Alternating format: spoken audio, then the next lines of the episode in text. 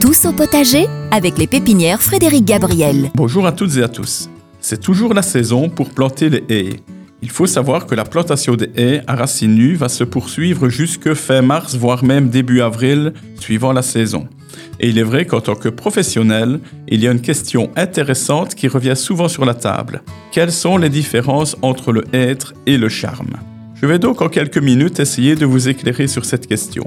Tout d'abord, visuellement, le feuillage du hêtre est beaucoup plus lisse, tandis que celui du charme sera nervuré.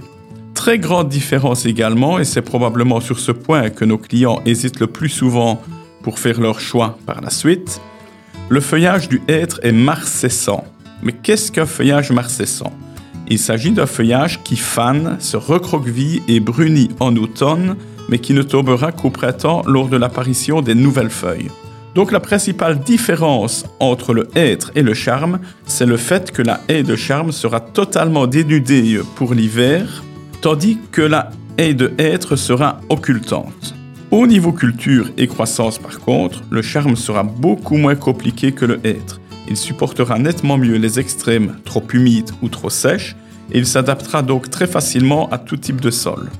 Le hêtre à ce niveau-là est beaucoup plus capricieux. Sachez également que le charme aura une reprise et une croissance nettement plus rapide que le hêtre. Pour ce qui est de la plantation proprement dite, on les plantera aussi bien l'un que l'autre avec une densité allant de 4 à 7 plants au mètre, suivant l'effet désiré.